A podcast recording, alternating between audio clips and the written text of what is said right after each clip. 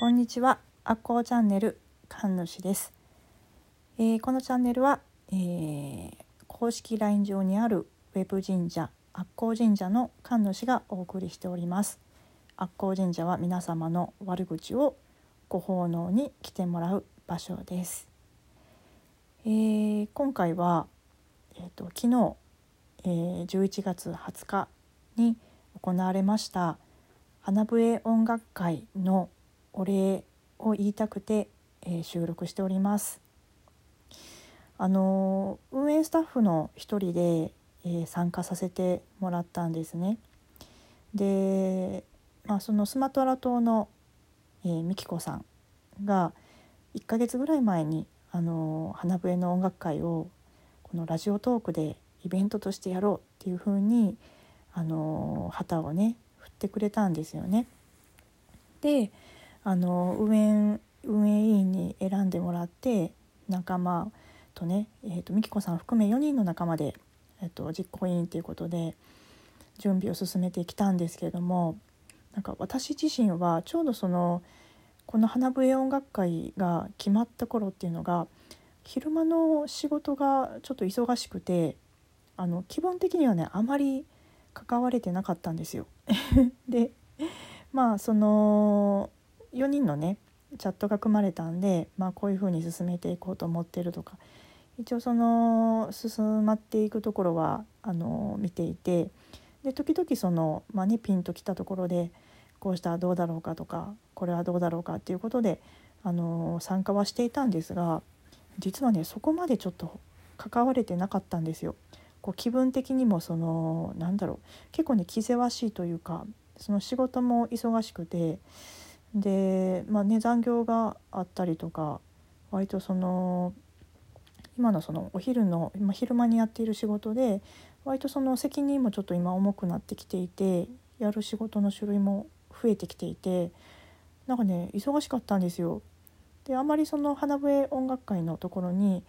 なんかあんまり集中できてなかったんですけどでもその中でもやっぱりみんな花笛が好きだし私も花笛大好きでやっぱり伝えていきたいという気持ちがあの大きくてえーとまあねその自分たちも吹かせてもらえるっていうところで私そのそういう公の場所で、まあ、発表会とかなんとかっていうところで花笛を吹くのが初めてだったんですよ。でその花笛音楽会のちょっと前に私そのえっとですね私あの神戸なんですけれどもその、えっと、神戸駅の地下にはストリートピアノが置いてありまして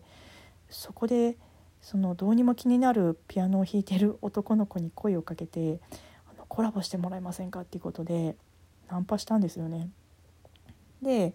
その彼とその、まあ、男の子なんですけどね彼とその時々本当に時々ねタイミングが合う時にそのストリートピアノで待ち合わせをしてあの彼のピアノに合わせてというかね違うんですよね。私の花笛に合わせて彼がピアノを弾いてくれるんですけどそのすごく彼のピアノがうますぎてあの私がもっとちゃんと吹かないとこのセッションは楽しくならないっていうところで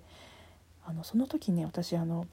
自分はあの花笛は下手っぴだっていうのをあのもう言わないでおこう。もう下手っていうその理由っていうんですか？えーっと何ていうか言い訳。その言い訳はもう手放そうって決めてもうあの下手って言わなくていいようにもう練習しようっていうふうにちょっと心に決めた瞬間があったんですね。でそれからね多分間もなくなんですよね。その花笛音楽会が決まるのが。どどっちが先だったかな？ちょっともう忘れて忘れちゃったんですけど。でまあ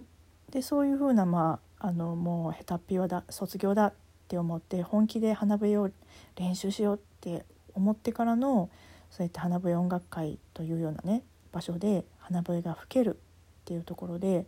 まああの花笛の練習はね結構真面目にしてたんですよ。で、まあ、その実行委員っていうところはなかなか気持ち的にはあまり参加できてなくてだけどあの、まあ、やっぱり日が近づいてくるとだんだんと、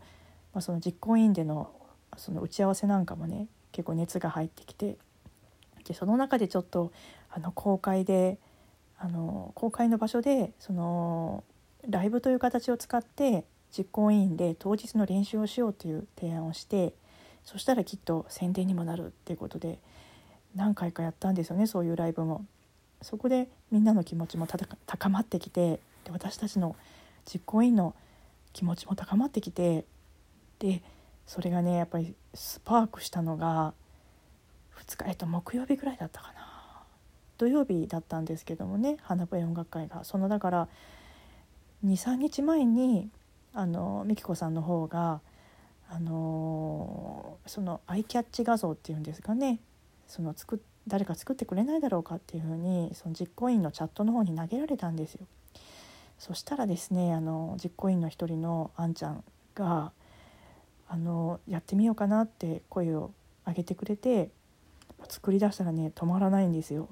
いくつもいくつもアイキャッチ画像がね出てくるんですよ。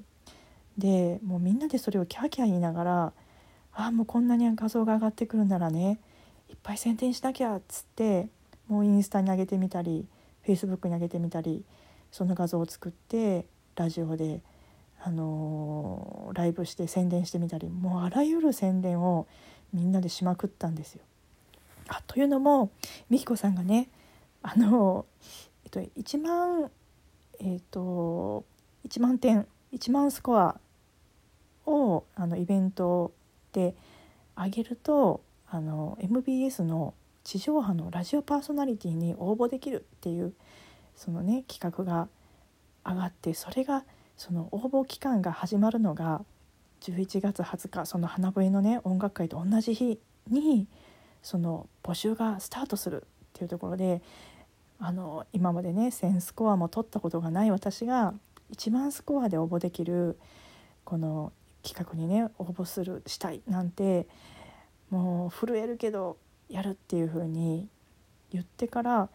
やっぱりそしたらねその音楽会に動員もしないといけないしっていうところであのそういうのもあってね結構ね宣伝活動にね力が入ったんですよね。まあ、それとやっぱりいろんな人に聞きに来てほしいその今いる花笛仲間だけじゃなくて花笛を知らない人にも知ってほしいっていうところで頑張ろうって言って宣伝したんですよね。でそのえっとですね、えっと、一応その15人最初にあの吹く人吹きたい人出演者を募集したらすぐに埋まったんですけどそれがまたいいバランスであの初心者の人から超ベテランさんまでいろんな人が集まってくれたんですね。でプラス美紀子さんはあの当日のねあの飛び入り参加もね是非やってほしいっていうことで時間もそういう風に組んででねその延長チケットもねあのかっこいい人たちが投げてくれてねなんかねいろいろと整ってきたんですよね。